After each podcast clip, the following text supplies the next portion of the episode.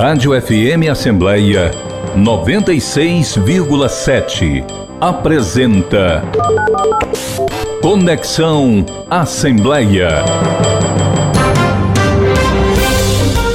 Olá, o Conexão Assembleia já está no ar, o programa multiplataforma da sua Rádio FM Assembleia, que é transmitido na FM 96,7, na TV Assembleia e também no YouTube. Lembrando que a Rádio FM Assembleia está em novo canal, então para você acessar o nosso programa e acompanhar toda a nossa programação, você procura arroba Rádio FM Assembleia. Você já aproveita, clica no sininho para se inscrever, ativa as notificações do canal, porque assim você fica sabendo sempre que a gente tiver alguma novidade na programação. E para participar do nosso programa enviando algum comentário ou sugestão, anote o número do nosso WhatsApp: 859 8201 4848. Eu sou Kézia Diniz e convido você a nos acompanhar nesta conexão. Seja muito bem-vindo. E o programa Conexão Assembleia desta semana recebe a secretária da Juventude do Estado do, do Estado do Ceará. Eu ia dizer do estádio, olha.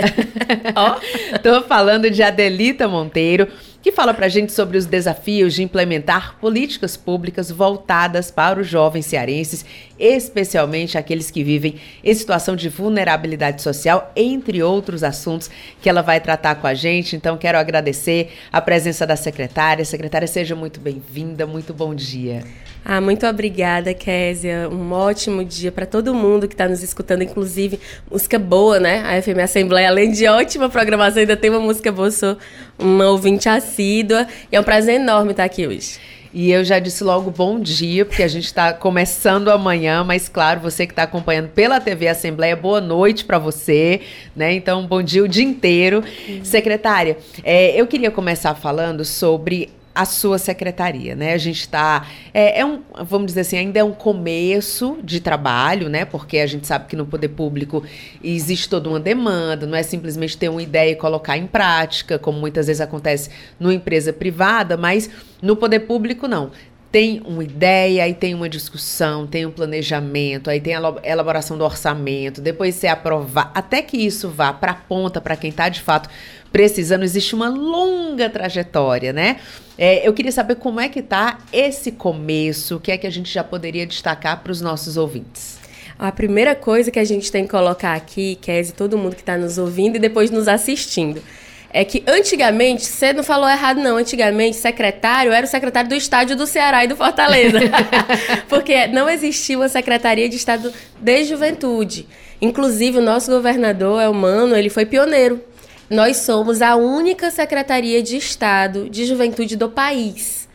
É a primeira vez que um governante coloca a juventude no primeiro escalão do governo, porque para o nosso governador, os jovens, e nós temos um boom demográfico, onde nós somos quase 30% da população atualmente. Então, os jovens são prioridade nesse governo, assim como nosso governador disse durante a campanha, e ele fez isso de transformar a desmembrar a secretaria que era Esporte e Juventude, né? Era, nós éramos uma secretaria executiva dentro da parte do esporte, inclusive o secretário Rogério, muito competente, mas que precisava se virar nos 30, como nós costumamos dizer. Agora não, agora nós temos uma pasta só de juventude. Recebi uma ligação de um gestor lá do Amazonas dizendo que o governador deles vai querer seguir o exemplo.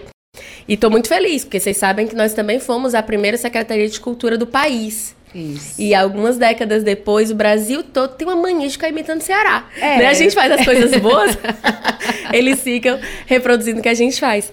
Então, ser a primeira dessa pasta, para mim, foi uma honra muito grande. Como foi uma honra muito grande receber esse convite do nosso governador. E quando ele me mandou me perguntou se eu estava com vontade de assumir essa missão, ele disse duas coisas que para mim foram muito importantes. A primeira é que, como ele falou, ele queria que as jovens e os jovens do estado do Ceará estivessem, assim, com protagonismo durante a gestão dele e nas políticas públicas que seriam desenvolvidas. E que nós trabalharíamos para as jovens e os jovens que mais precisam.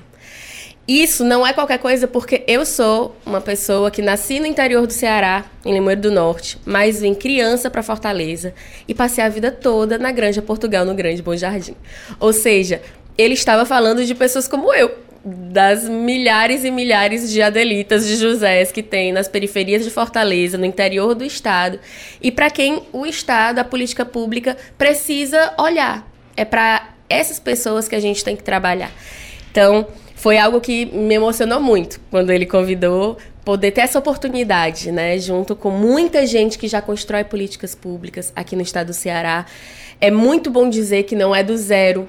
A consolidação da secretaria é um grande passo político, mas já existiam vários programas direcionados à juventude. A gente tem primeiro passo, a gente tem muitos, a, o jovem agente ambiental, programas muito relevantes que também já andam sendo copiados nacionalmente por aí, que amparavam a juventude, mas agora nós temos uma secretaria que também serve como uma articuladora. Uhum. Como você já colocou, tem a batalha da institucionalização, é. né? E, e, como a senhora está dizendo, né, a gente já tinha projetos relacionados à juventude, mas eles ficavam em secretarias diferentes, né? A Secretaria do Trabalho tem um projeto mais voltado para os jovens, a Secretaria do, do Esporte era Esporte e Juventude também tinha numa parte mais voltada para os jovens. Agora a gente tem uma secretaria, como a senhora bem, bem pontuou, no primeiro escalão do governo, ou seja, tem uma secretária que na reunião de secretariado ela tem a cadeira dela lá, ela tem voz, ela tem. É, para poder apontar as demandas, as dificuldades, onde é que estão os gargalos, o que é que precisa melhorar para que essas políticas cheguem nessa ponta, né, nesse jovem, muitas vezes da periferia, como a senhora colocou. Qual é a diferença, né, em termos de gestão mesmo, é, a senhora que já acompanha, né, tem toda uma militância, qual é a diferença em termos de gestão, a gente ter essa secretaria no primeiro escalão e não ser uma secretaria, ou, na verdade, uma. Não é nem secretaria que chama, né? Mas é. enfim. É uma secretaria executiva. Executiva, né? né? Antes era uma coordenadoria, Isso. virou uma secretaria executiva e agora virou uma secretaria de Estado. Qual é a diferença quando a gente pensa em colocar uma ideia em prática? Olha, é absolutamente diferente porque nós já olhávamos para nossa juventude. Nosso atual ministro e antes governador Camilo Santana, na gestão dele da nossa ex-governadora Isolda, existiram projetos enormes que inclusive nós vamos ajudar a implementar. Nós temos o Preview, que é um programa de prevenção à violência, que é um projeto que é de quase 350 milhões de reais a ser investido na juventude mais vulnerável. Os projetos os quais eu falei aqui são projetos de muita envergadura. A gente está falando de dezenas de milhares de jovens atendidos. Então, já existia uma preocupação latente em relação à juventude. Agora, quando você vira uma Secretaria de Estado, é possível fazer o que o governador nos mandou fazer, que ele disse, olha, existe todo um trâmite burocrático, e existe, como você colocou aqui, Késia, é bem diferente você estar na gestão, porque você pensa que assim, menino, tô com vontade de fazer tal coisa, pera ali que semana que vem vai estar tá feito. Não, não é assim. Primeiro a gente teve o cuidado de olhar o que já estava sendo desenvolvido, ninguém começa do nada, e para a gente não repetir políticas também, né?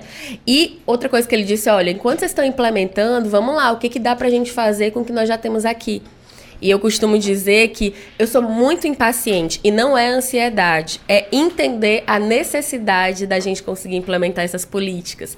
Porque cada dia que passa que a gente não consegue consolidar os projetos que a gente está pensando, a gente está falando de uma juventude que tem muito potencial e que pode estar se perdendo para o crime organizado, para a desesperança, e isso nós não vamos deixar acontecer. Nosso governador nos deu essa missão e a gente está fazendo muita coisa para que isso dê certo. Então, eu estou de um jeito, eu brinco, que nós temos CNPJ há poucos dias. Ainda estamos debatendo orçamento, construção de fundo, toda uma, uma questão que vai dar mais autonomia financeira. Mas outra coisa que o nosso governador colocou para nós nessas reuniões do secretariado, o que o governador Almano diz sempre é trabalhem muito, e é muito bom trabalhar com ele, porque ele também trabalha muito. Bastante. E nossa equipe, eu brinco que às vezes quando a gente está trabalhando muito, que a gente está. nós estamos perto do Palácio da Abolição. Nós entramos na nossa sede essa semana, inclusive, essa semana passada. E gentilmente a nossa vice-governadora, Jade Romero, havia dado uma sala com muita estrutura para a gente poder começar a trabalhar. E lá na vice-governadoria nós ficávamos olhando para o palácio. E eu ficava brincando, porque tem a bandeira do governador, né? Todo mundo querendo pra cá. Gente, o governador chegou mais cedo que a gente. Bora, bora, bora, bora. bora, meu povo, vamos sair, não, que ele ainda tá lá. Vamos... Que isso também nos. Essa vontade do governador também é muito inspiradora, né, pra gente. Nós estávamos despachando lá, e uma das coisas que ele colocou foi: olha, isso aqui é uma equipe, e existe esse sentimento. E a transversalidade do tema da juventude, para todo mundo estar tá nos escutando, ela é algo que faz com que a gente precise trabalhar em parceria com todas as secretarias. Não existe uma secretaria de Estado que não contemple o tema da juventude. Eu sento para conversar sobre ciência e tecnologia com a nossa secretária Sandra, porque afinal de contas, se a gente fala de desenvolvimento econômico através de uma questão tecnológica, de um boom de desenvolvimento do hidrogênio verde, quem vai trabalhar? É algo que tanto o nosso atual ministro, né, que começou esse processo, quanto o nosso governador diz muito, a gente quer que esses empregos qualificados sejam para os cearenses. Quem são os cearenses? A juventude. E isso é uma grande oportunidade para que a gente faça com que um, algo que nós precisamos melhorar isso é outra coisa que o Emmanuel diz pra gente o tempo todo. Nós temos muitos índices positivos e nós precisamos nos orgulhar deles. E temos mesmo. E quando a gente vai até Brasília, o Ceará é referência de gestão em tudo quanto é lugar que você senta na cadeira. Mas ele diz: Eu quero que a gente olhe para onde a gente precisa melhorar. A desigualdade social é algo que a gente precisa melhorar no nosso Estado. E investir na juventude quanto um fator um fator, um agente de desenvolvimento nessa questão da qualificação tecnológica, para que a gente possa ser portador do que a gente está desenvolvendo em relação a hidrogênio verde, é uma oportunidade da gente reduzir a desigualdade social no nosso estado. Secretária, eu lembro que muitos anos atrás, quando eu fui atrás do meu primeiro emprego, uhum. e aí bote muitos anos atrás mesmo. não, são tantos não.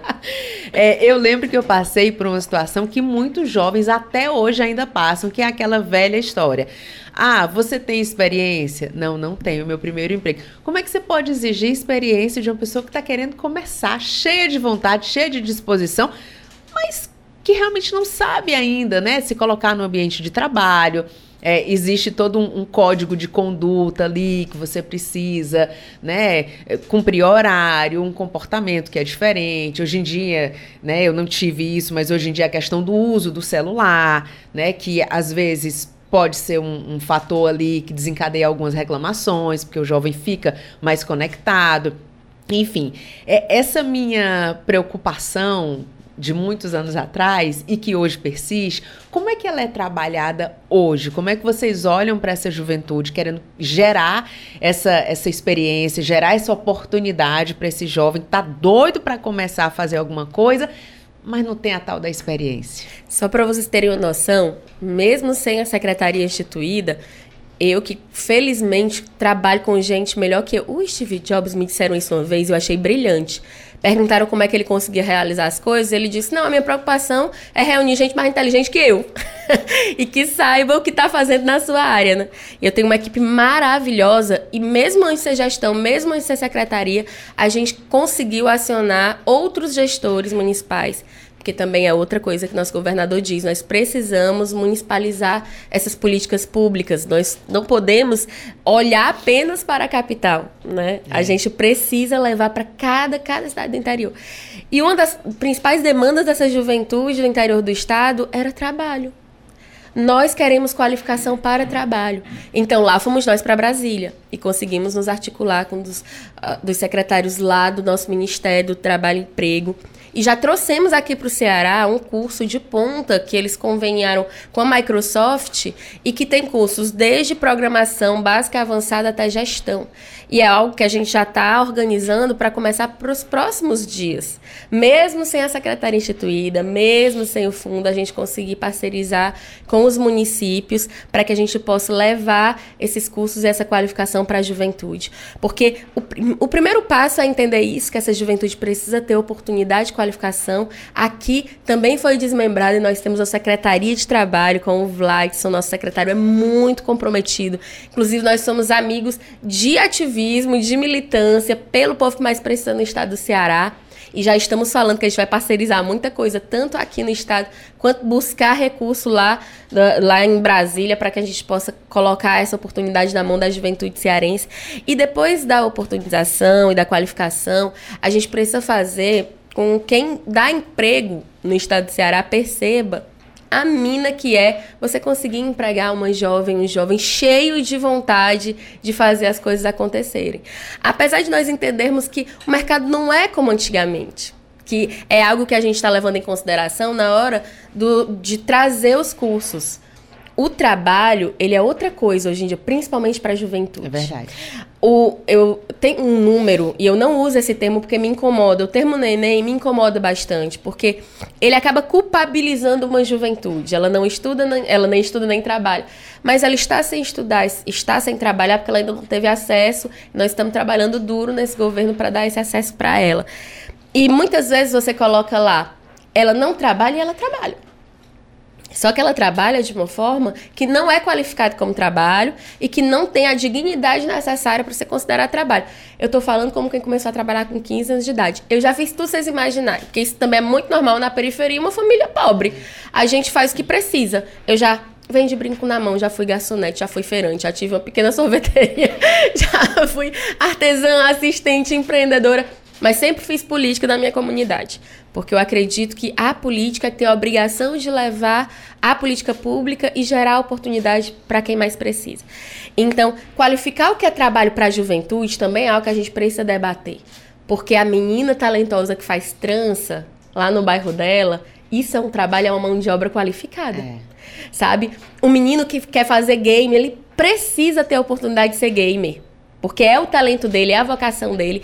E é o que a gente está querendo apontar muito para essa questão de trabalho e juventude. É fazer com que o protagonismo da juventude seja um fator relevante para a gente criar grandes profissionais. E a gente pensou isso, inclusive, na criação do nosso centro de referência, que foi uma das promessas de campanha do nosso governador fazer com que a juventude esteja no centro não só da execução da política, mas da, do planejamento dessa política pública. A gente está conversando com a secretária da Juventude do Estado do Ceará, Delita Monteiro. Você que está acompanhando a gente pela Rádio FM Assembleia, pela TV Assembleia e pelas redes sociais, sabe também que você pode compartilhar esse programa através do podcast. Você pode procurar Rádio FM Assembleia nas principais plataformas de áudio, como Spotify, Deezer e Apple Podcasts. E você compartilha com as pessoas através de WhatsApp, né? Você manda o link. Fica essa dica então para a gente levar a voz da secretária com todos os projetos, com todo o planejamento que ela vem colocando aqui, para que outras pessoas conheçam também o que está sendo feito. E secretária, é, eu já tive a oportunidade aqui no Conexão Assembleia de entrevistar outros secretários que também estão começando um trabalho, né? Igualdade racial, é, povos indígenas, e, e, e sempre é aquela sensação de que tem muito a fazer, né? Porque historicamente existe uma demanda. A população vai aumentando, a demanda vai aumentando, as dificuldades vão surgindo e, e, e assim, tem muito a fazer e acaba que existe uma ansiedade de que as coisas comecem a acontecer, né? Porque é um primeiro ano de trabalho, a gente está em alguns meses apenas, mas normalmente é um primeiro ano de planejamento. Em todas as gestões é assim. É um primeiro ano de muito planejamento para que as coisas comecem ali a sair do papel. A gente está agora é, discutindo plano plurianual, né? E as secretarias participam também dessa discussão. E aí eu queria saber da senhora como é que faz para controlar esse desejo, né? O trabalho vai acontecendo muito e tal, mas esse desejo, essa ansiedade, não colocar o carro na frente dos bois, como se diz, para ter essa clareza de programar e planejar e dar uma resposta também, porque as pessoas ficam esperando que as coisas aconteçam, né? Não, a primeira coisa é nós na, na a gente brinca que a gente coloca o carro na frente dos bois no lado positivo. que assim, o que que dá para fazer para que quando a gente chega a esse momento em que é possível executar, esteja tudo absolutamente planejado e a gente não precisa perder mais um minuto com isso, né? E tem coisas que já dá para fazer, inclusive com a secretária Zelma, nós somos, conseguimos fazer com que um projeto enorme que vai ser um dos principais projetos do Ministério de Igualdade Racial com a Secretaria de Juventude, são oito ministérios envolvidos no Juventude Negra Viva e a abertura dele foi no Ceará. E a gente trabalhou muito duro, conseguiu trazer para cá, fez um grande evento, numa lógica que, é a que a gente acredita, porque eles também estão em planejamento desse projeto. E eles começaram ouvindo essas jovens, esses jovens negros que serão o objeto de atuação do projeto. E a gente trabalhando muito aqui, eu brincava, né? Que eu dizia: olha, vocês estão sabendo que a gente está trabalhando desse jeito para fazer um, algo maravilhoso para a abertura do projeto. O fomento tem que vir para o Ceará. e eles com certeza vai vir para o Ceará. Então, essas parcerias nós já estamos buscando. A gente está indo para Brasília, batendo na porta dos ministérios, dos parlamentares, mostrando várias ideias que nós estamos pensando na Secretaria de Juventude. E isso está sendo aceito de uma maneira surpreendentemente boa, com muita vontade de fazer com que essas parcerias virem projetos efetivos. Então, para controlar a ansiedade, a gente trabalha tanto que fica cansado. Eu encontrei esses dias sábado, a gente estava trabalhando sábado. E aí a gente recebeu um, um gestor e ele disse, menina, o que é que tá acontecendo contigo que tu emagreceu? Eu disse, rapaz, trabalhando feito uma condenada. e a gente faz isso para controlar essa ansiedade também e para garantir que esse primeiro ano que é de planejamento, ele também seja muito aproveitado. Porque planejar bem significa executar bem. E se a gente não consegue planejar bem, essa execução vai ser comprometida. E essas novas secretarias estão nessa linha. A gente está trabalhando bastante, procurando lugares onde a gente consegue desenvolver políticas e essa abertura que nós temos nas outras secretarias é algo que faz toda a diferença. Nós conseguimos uma parceria com a Fiocruz para a gente desenvolver um projeto de saúde para a juventude, específico para a juventude cearense. E aí eu chego para a secretária Tânia, encontro uma secretária empolgada, animada, querendo fazer acontecer. Então, nós já estamos viabilizando esse projeto junto à Fiocruz. E são assim, são essas ações, essas ações que estão fazendo as coisas acontecerem, começarem a tomar forma pedimos muita paciência, peço tanta paciência para os gestores, para os movimentos sociais, e graças a Deus até isso. A gente está encontrando essa compreensão. De vez em quando alguém fica zangado, mas tá certo em ficar zangado, porque a função da sociedade civil é essa mesmo, de cobrar. Mas saibam que esse governo está muito comprometido. E essas novas secretarias estão animadas demais, empolgadas demais. Até porque somos mulheres. Isso também é algo muito, muito interessante, né? Nós somos mulheres em, em maioria e que a gente veio desse chão, desse lugar que as secretarias representam. Então, para nós é missão de vida mesmo, não é, não é um cargo, é uma missão de vida. Então, tá todo mundo, eu costumo dizer que a gente trabalha dá cansaço, mas a gente também trabalha com muita alegria por esse momento que a gente está vivendo, um momento político que a gente está vivendo. A gente tem o presidente Lula, a gente tem o ministro da Educação, a gente tem o governador Elmano, a gente tem a senadora Augusto, o senador Cid Minoli, o Ceará. está tendo uma oportunidade, um conjunto de parlamentares federais e estaduais querendo fazer com que a gente realmente seja um Ceará muito mais forte e consiga avançar. Então, a gente está muito animado. É muito trabalho, mas estamos animados. A gente está conversando com a secretária da Juventude do Estado do Ceará, Adelita Monteiro. Secretária, eu quero pegar esse ganchinho que a senhora falou agora, né, de ter é, presidente, enfim, a gente tem ali uma, uma linha do PT, né, vem com o presidente Lula. Mas falando do Ceará, a gente, muitos anos atrás, quando se falava no Ceará nacionalmente, era aquela imagem do chão rachado, a carcaça de, de, de boi, né, por conta de, da seca. Isso foi evoluindo, o desenvolvimento veio acontecendo aqui no Ceará, com outros governos também, que foram importantes. É, e aí a gente tem hoje um Ceará que é reconhecido nacional e internacionalmente pela educação. É, eu imagino, a senhora já falou assim por cima, é, que sentar à mesa hoje com representantes de outros estados e também do governo federal seja completamente diferente, né? Como é que é, ou como é que são esses momentos em que existe uma reunião de ministério com representantes de todos os estados e chegou a hora do Ceará falar? Porque o Ceará tem muito o que falar, tem muito o que apresentar. Como é que é esse momento? Primeiro que eu sou uma cearense típica, então eu sou muito brincalhona. Eu lembro a última reunião que eu tive lá no Ministério da, da Educação com o nosso ministro, só que a equipe é muito ampla, a equipe é do Brasil todo, os técnicos, o ministro pegou te, os técnicos mais qualificados do país todo. E eu brincava com eles, vocês têm que entender que cearense conversa com o Brasil como se todo mundo morasse no Ceará. então, a gente tem muitas coisas para implementar e para mostrar, mas também tem muita coisa que a gente quer trazer, que, que a gente quer ajuda para poder implantar. Nós também temos que olhar outras, outras coisas que estão sendo feitas no, no país para a gente trazer para o nosso estado. Mas é impressionante quando a gente senta nessa cadeira, e não só do governo. Uma das parcerias que a gente está firmando é com a ONU. A ONU ela tem um programa para mulheres e o nosso governador falou para mim, Adelita, olha, eu quero que você olhe para a situação das jovens mulheres, principalmente as nossas jovens que estão abandonando a escola por conta de uma gravidez na adolescência. A gente precisa trabalhar para que essa gravidez não aconteça. Quando infelizmente ela acontecer, não tem que ser o motivo da evasão escolar. E a gente foi correr atrás, né? Fomos pesquisar e realmente na América Latina, quase 60% da evasão escolar das nossas jovens é por conta da gravidez. Você tem filhos, Kézia?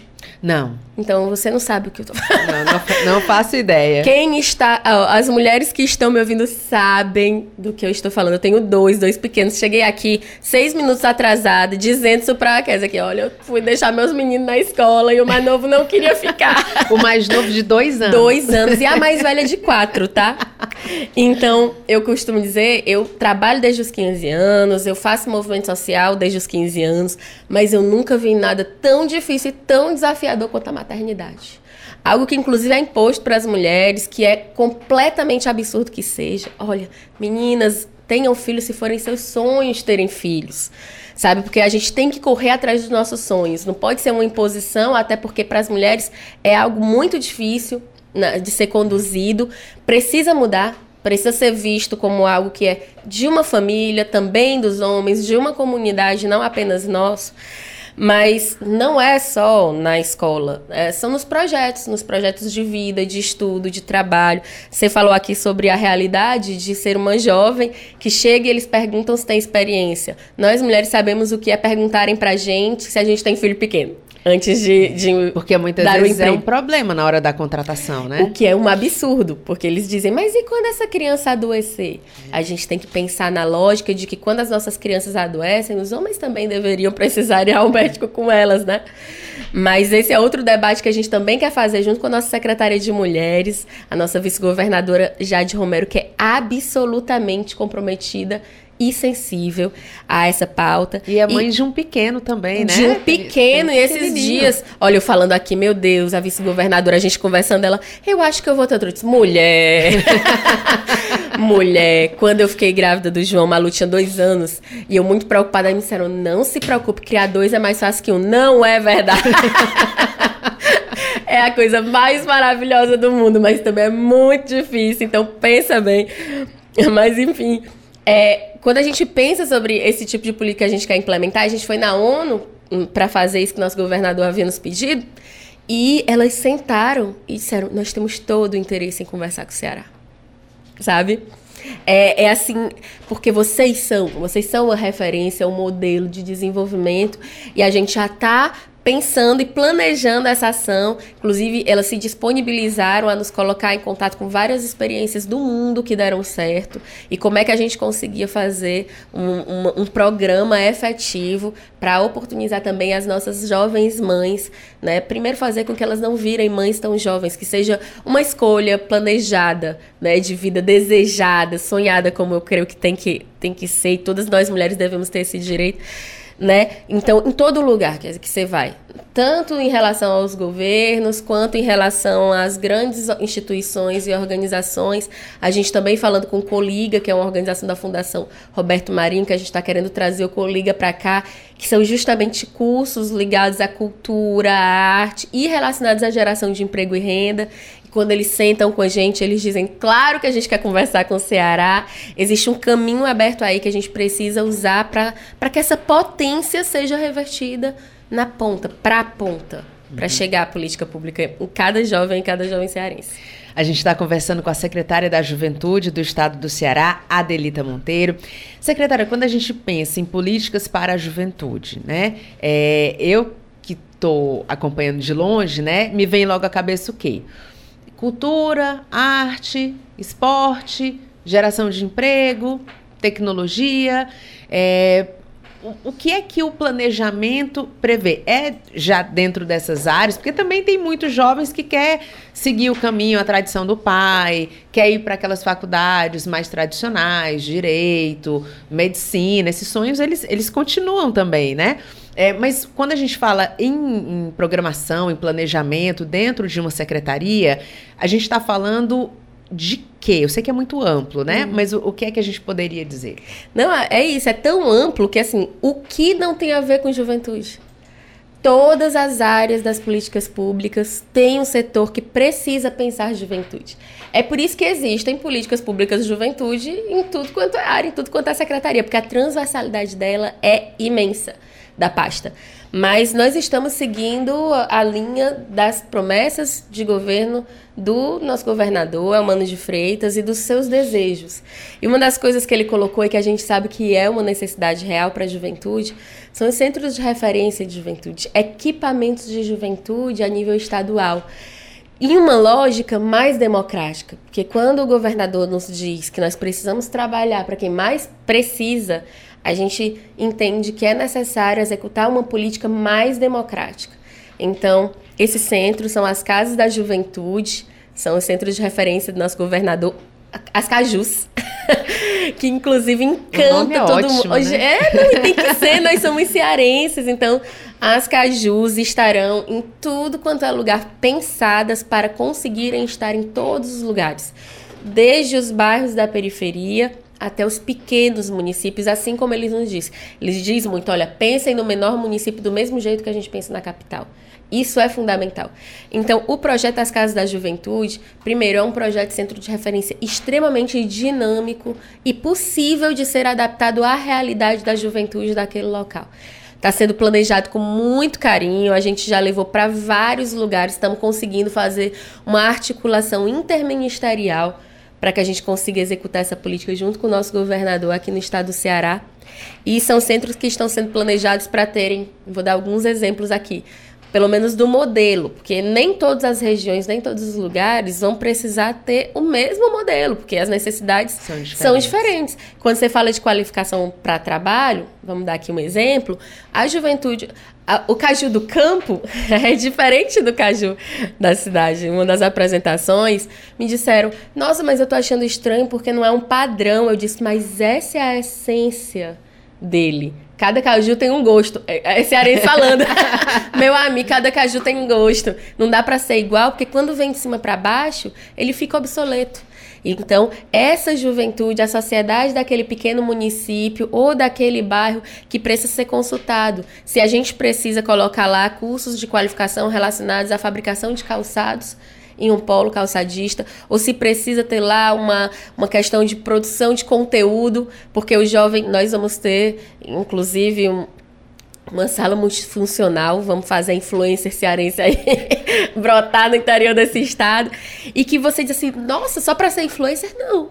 Para ser, por exemplo, o social media daquele pequeno comércio da cidade, né? Mas se qualificar para isso, a gente tem uma sala que ela já é versátil por isso. Ao invés de você ter um auditório, você tem uma sala multifuncional que você coloca as cadeiras, vira o auditório para ser o cursinho popular. Você tira as cadeiras, ela coloca as cadeiras de cabeleireiro, vira um curso de cabeleireiro para nossas meninas e nossos meninos que se interessam. Você tira aquelas cadeiras, a nossa galera vai lá dançar brega funk lá dentro e se especializar.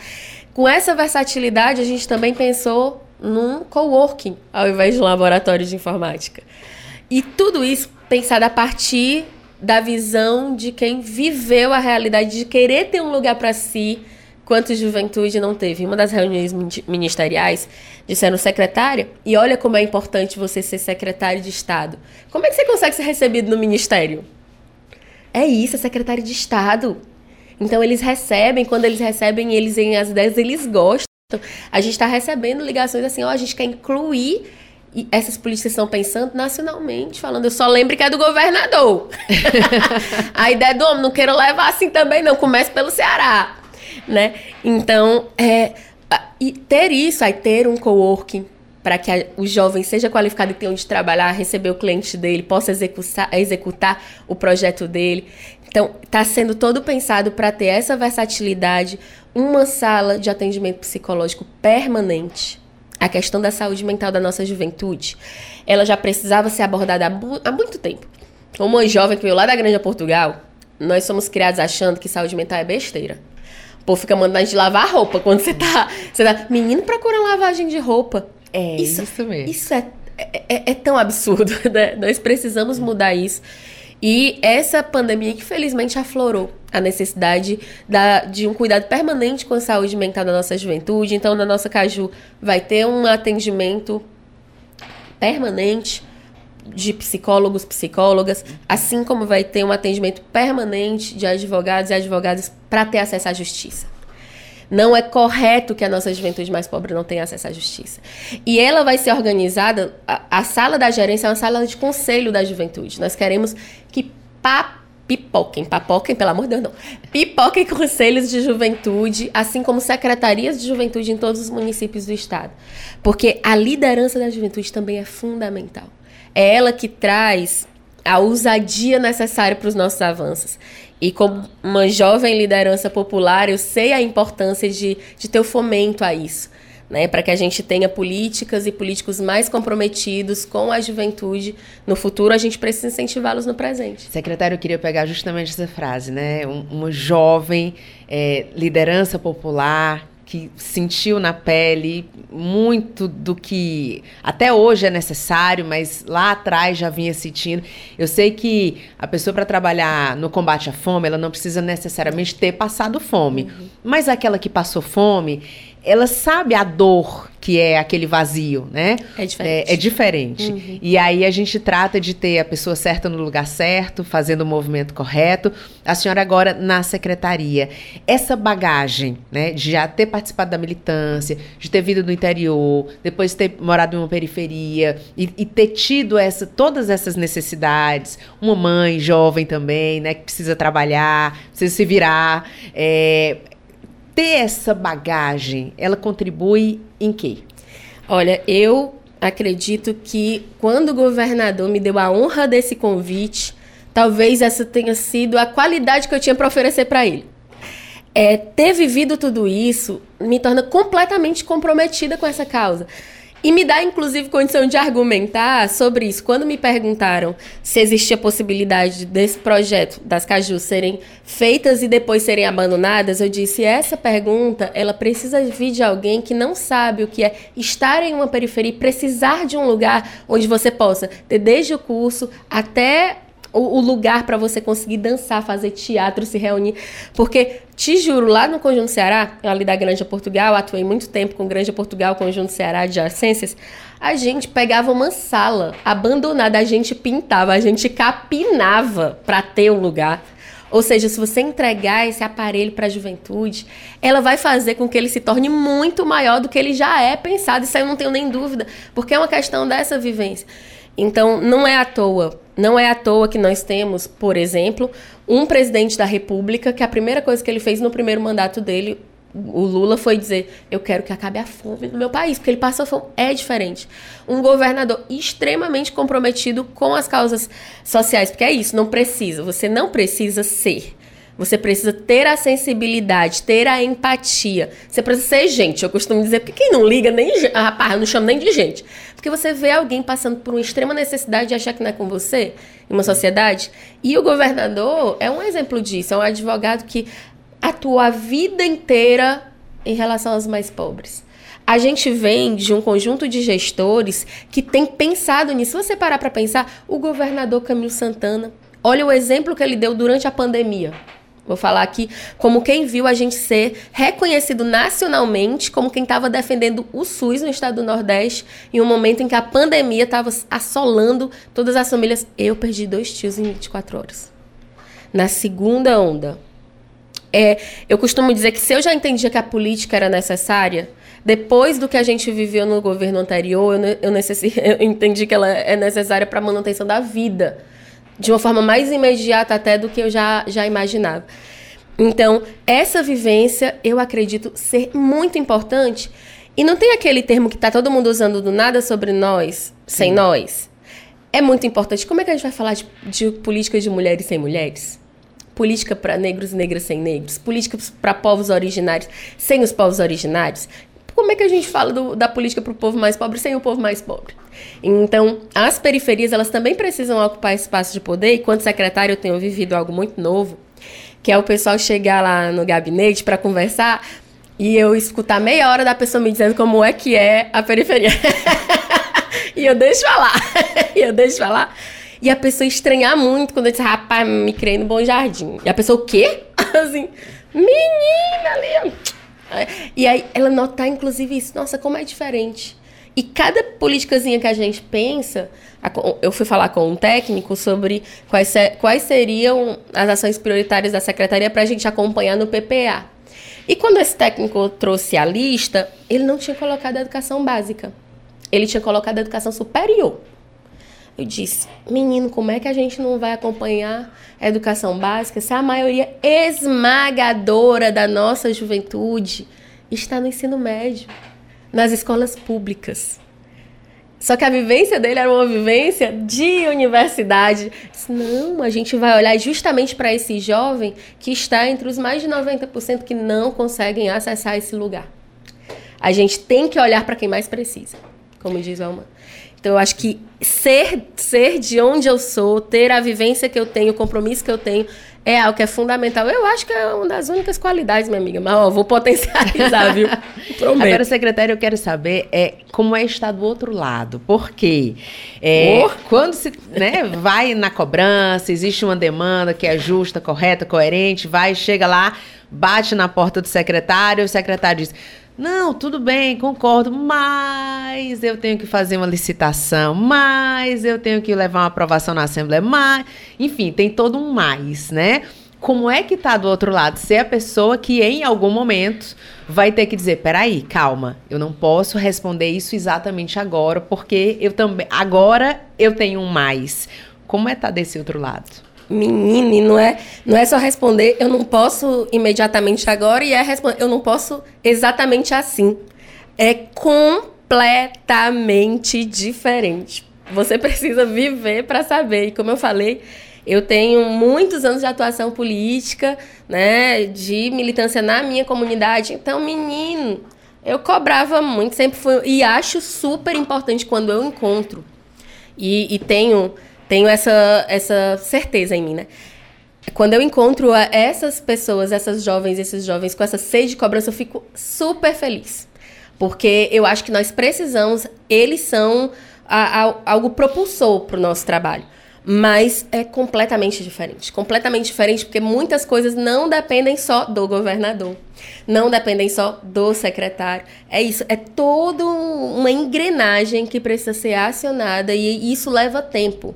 É o que eu estou entendendo agora. E eu brinco muito. Eu estive em uma reunião semana passada, nessa reunião, e eu coloco muito esse lugar. Né? Que é outra coisa que também o, o governador Elmano diz muito. Entendam o lugar de vocês, e o lugar de vocês é escutar a população com respeito. O respeito que a população merece. Né? E um, nessa reunião eu disse, gente, não, nós precisamos ir, precisamos escutar. E alguém disse, menino, mas é só para apanhar. Eu disse, olha, o papel da sociedade civil é cobrar. É cobrar, eu sei porque eu passei a vida e eu cobrava muito. Aí na próxima fala a pessoa diz: Menina Delita! Delita me deu muito trabalho nos anos passados, né? E eu acho que essa mesma vontade que eu sempre tive de cobrar, hoje eu e toda a minha equipe, eu sinto isso na equipe do governo, tem de realizar. E também é um grande privilégio. É um grande privilégio. Eu, e é isso. Aí tem, gente, por favor, me perdoem, porque é isso, eu sou mulher mãe há pouco tempo. É muito emocionante. Quando entregaram pra gente a primeira planta do caju, olha aí, Kézia. Não gosto nem de falar, que eu já sinto vontade de chorar. é um negócio tão bonito é um negócio tão poderoso você poder estar nesse lugar e assim. E, e poder cumprir essa promessa do governador e saber que se isso chegar. É muito. É, é um privilégio. E o impacto social é que isso vai ter, né? É vai isso. chegar em tanta gente diferente. É, é um grande privilégio. É, é você conversar com a ONU e conseguir desenvolver o projeto que a gente até chamou de abraçadas para que essas meninas não passem o que a gente sabe que elas passam hoje. É você encontrar também esse ambiente fértil no governo de querer realizar as coisas. E aí você vai para o governo federal, você encontra esse mesmo ambiente. É, quando nós estivemos aqui com, com a nossa ministra Aniele, é, todo mundo reclamando do cansaço, porque realmente todo mundo está muito cansado, todo mundo trabalhando muito. Mas dizendo, gente, cansaço bom, né? A gente estava comentando que cansaço bom, porque é o cansaço de quem está tentando fazer a reconstrução desse país acontecer. Mas às vezes é difícil. Às vezes você se controla e diz, meu Deus, meu Deus. E às vezes você diz, meu Deus, que privilégio poder trabalhar para fazer essas coisas acontecerem. Secretária, tenho certeza que se for muito fácil, a senhora nem gosta. Eu já, já, tô, Olha, já senti aqui. Eu gosto, mas nunca vem fácil. Eu tô doida que começa a coisa mais fácil, porque, meu Deus. A gente está conversando com a secretária da Juventude do Estado do Ceará, Delita Monteiro. Secretária, a gente está chegando já aqui na reta final da, da nossa entrevista. Vou deixar para a última pergunta é, o que é que a senhora pretende aí para o futuro, mas é, eu queria dar uma passadinha só pela política, né? Porque a senhora é do PSOL, Sim. a senhora, inclusive, na eleição passada chegou a colocar, né? A senhora foi a, a, a pré-candidata do PSOL uhum. ao governo do Ceará, depois o PSOL recuou, vocês fizeram um apoio ao governador, agora governador Eumano de Freitas, mas desde os 15 anos nessa militância. Chegou um período aqui no nosso país em que muitos jovens diziam: ah, não, política não, política é chato, política é isso, política é aquilo. Depois veio um movimento com aquela questão é, é, dos movimentos sociais, ir para a rua, né, a questão da passagem de ônibus lá em São Paulo, aí veio para cá também, enfim. Aquilo ali parece que empolgou, de uma certa forma, a militância. Mas ainda assim, a gente vê uma certa resistência dos jovens em relação à política. Na sua trajetória é de uma política que começou muito jovem. Eu queria que a senhora contasse aqui, até para os jovens que estão acompanhando o nosso programa, é, o que motiva, o que é que, que apaixona, né? Qual é essa, esse entendimento de que a gente pode mudar o mundo entendendo melhor e acompanhando a política? É por aí, mais ou menos? Olha, eu só posso usar a minha vivência, a minha trajetória. E vou dizer para vocês que eu sou filha de um motorista e uma agricultora. Que nunca, nunca na vida nem conversavam sobre política em casa. A gente. Eu, eu não tenho pai político, mãe política, não, não tenho convivência com isso. E um dos grandes choques da minha família foi quando eu entrei no movimento comunitário do meu bairro. Só que eu brinco com a minha mãe que a culpa foi dela, porque meu primeiro lugar da política foi a igreja. Eu venho de Limoeiro do Norte, venho para a Granja Portugal, e na igreja tinha um padre, Padre Júlio, e o Padre Júlio era um adepto da teologia da libertação, da SEBS. Então, o Padre Júlio, a gente falava sobre um Deus que era o Deus do amor, da solidariedade, da igualdade. Então, a gente pegava a cesta básica para alimentar as pessoas, mas lutava pelo posto de saúde que não funcionava. E foi o primeiro grupo político do qual eu participei, porque a jovem, o jovem que tá me escutando que não gosta de política, eu já fui como vocês. Eu passei muito tempo fazendo política sem nem entender que aquilo era política. Porque essa política comunitária que a gente faz, a do Grêmio Estudantil, porque eu estudei no V8 segundo grau, escola pública lá do Conjunto Ceará. E o que eu fazia lá, menina, eu tinha dó dos diretores da minha escola. tá, e, e, se eu te disser que eu encontro com eles hoje em dia? e aí eles, não, mas era pro... porque era isso. Mas como assim não tem livro na biblioteca? Mas como assim tá faltando professor na escola? E a minha mãe se desesperava porque ligavam para ela, ela dizia: "Por que você é assim? Menina, para com isso".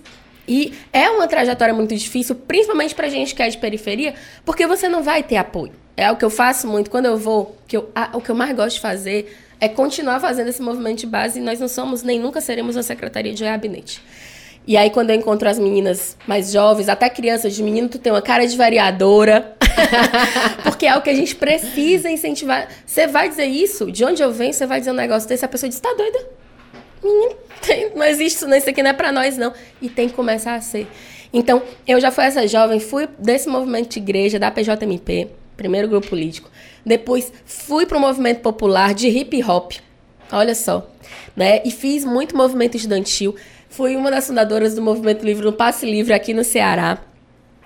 E depois foi que eu fui entender que o que eu fazia era política. Sou uma das fundadoras do PSOL, mas você pensa que eu queria Queria não, meu grupo teve que praticamente me obrigar. Eu dizendo, não gosto dos partidos. Não quero, não quero. Até que foi um grande, um grande debate, muito convencimento para eu me filiar e ajudar a fundar o pessoal aqui do estado do Ceará. Entender que a política, ela é todos esses passinhos que eu estou falando aqui. mas que nós precisamos estar nela, porque não tem vácuo nela. Tem todo quanto é motivo pra você não gostar de política. Desculpa, gente. Tomar uma aguinha pra. pra É, né, tudo quanto é motivo. Eu me empolgo muito falando de- disso, porque eu, que- era uma das coisas que eu mais queria botar na cabeça das pessoas. É que, sabe aquele político que a gente vê e que um dia se descobre, a investigação descobre que ele fez uma coisa errada? Pra ele não estar lá, alguém tem que estar naquele lugar. Você vai ter que ou querer estar naquele lugar e querer pelo motivo certo. Você não vai querer pra você ser corrupto ou. Não. Até outra coisa que a gente. A gente cresce ouvindo dizer que política não se discute. Que maldade. Que maldade. Dá pra discutir futebol, dá pra discutir religião e dá pra discutir política com respeito Com respeito. com respeito e com, e com. Eu acredito que informação é fundamental. Você discutir com consistência com informação. Você saber em quem você vota. Porque não é clichê, tem preço, tem preço, e quem vive isso sabe que tem preço. Tem o preço de você ir procurar o remédio e não ter. Tem o preço de você tentar é, ter segurança pública no bairro que você mora e não ter. E tem o preço disso começar a acontecer quando você escolhe as representantes e os representantes certos. Então, eu entro no movimento partidário e dentro desse movimento partidário também começa uma, uma grande luta para popularizar esse movimento. Porque o meu partido, eu tenho muito orgulho dele, mas tinha uma coisa que eu dizia, por que, que o meu partido não está na periferia? Eu sou de lá, por que, que eu não consigo conversar sobre o meu partido com umas pessoas da minha comunidade? Ele precisa ter essa cara, ele precisa ter essa voz, ele precisa. Porque é outra coisa, não é verdade que você precisa falar difícil para você falar de política. Você não é muito bom que você tenha seu curso superior, sua pós-graduação, mas mesmo que você não tenha, você consegue entender a política porque ela é nossa vida. Eu brinco, me perguntaram uma vez qual foi uma das maiores formações políticas que eu tive, eu disse pegar o conjunto Ceará o Deoto para ir trabalhar. Você sair da Granja Portugal e, e de um lugar que a gente passou anos sem ter uma praça, gente, uma praça, um bairro de 50 mil pessoas que não tinha uma praça. E depois no ônibus passar por lugares que eu nunca fui, não, mas eu acho que parecia Amsterdã. e pensar, por quê? Por que, que a gente não pode trabalhar para existir mais igualdade? Dentro da mesma cidade. né? Exatamente, para essas oportunidades chegarem a mais lugares. Então, eu acho que tirar também esse selo pretensioso que algumas pessoas querem colocar na política, nós não precisamos disso. Nós precisamos que as pessoas queiram entrar nela. E aí eu fundo o PSOL e também tive a honra de ser cotada para ser a pré-candidata ao governo em um momento que aqui e aí é isso, gente. Eu venho de uma família que tem foto do Lula na parede. e nesse tempo, a conjuntura política fazia com que existisse o risco do Lula não ter candidatura aqui a governo. Porque se a cabeça de chapa fosse do PDT, um exemplo, né, seria o Ciro, que também é um grande quadro, mas que tem uma outra linha de pensamento. No caso, nós apoiávamos o Lula. E quando aconteceu da candidatura do PT, e principalmente da candidatura vinda do Camilo, do Elmano, dessa conjunção de. Não tinha porquê, naquele momento em que a gente também estava disputando com a extrema-direita, não tinha porquê a gente se dividir.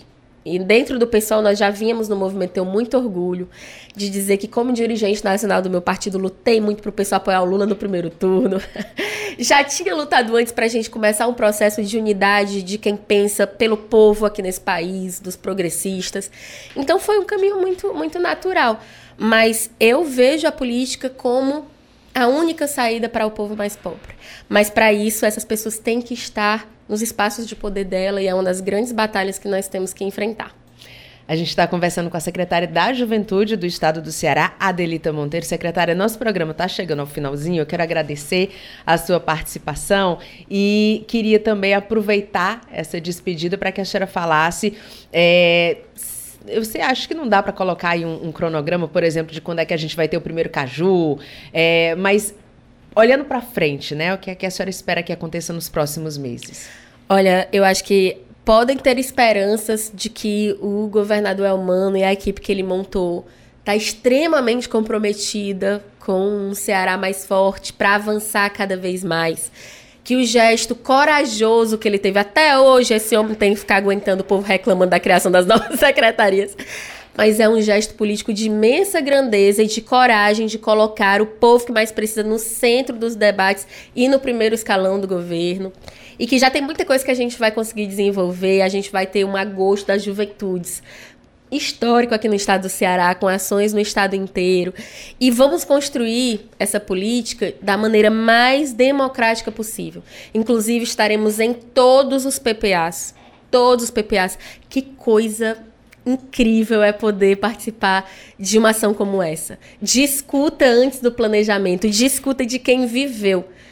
E quando eu disse, disseram, menina, tu vai para todos, vou para todos. Governador vai para todos, nós vamos para todos, porque eu também venho dessa realidade onde às vezes a política pública chegava na minha comunidade, vinda de alguém que não sabia do que aquela comunidade precisava. Eu lembro que uma vez eu tive uma briga no posto de saúde que o povo dizia: minha filha tem que ser. Não, gente. A comunidade dizendo, não, não dá certo. Essa sala de dentista aí dizer, vocês são engenheiros. Não, mas a gente vê que alaga toda a vida. É a gente que vê que toda a vida alaga. O engenheiro não tá aqui sabendo disso, que não tá nem em época de chuva, né? Então, assim, é, esse PPA participativo é uma grande oportunidade. Quero convidar toda cearense, todo cearense a se fazer presente nele, quando não se fizer presente, ir para as plataformas, sabe, para a gente votar em políticas públicas que sejam eficazes na solução dos problemas da nossa vida, porque esse é o papel do Estado e o papel de gestor, gestora é um só: trabalhar para o povo.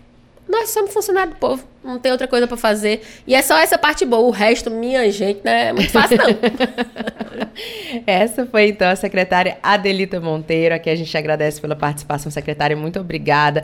Bom trabalho, muito sucesso. Ai, obrigada a você, Kézia. Que maravilha, foi tão bom, nem notei, passou uma hora. É, passou uma Muito hora. obrigada pela oportunidade da gente colocar esses projetos e estamos à disposição. O que vocês precisarem, é só chamar. A gente agradece e você que está acompanhando o nosso programa, você sabe que você pode acompanhar o Conexão Assembleia, tanto no rádio, sintonizando o FM 96,7, como também no site da Alesse e no YouTube, sempre às segundas-feiras, às 8 horas da manhã.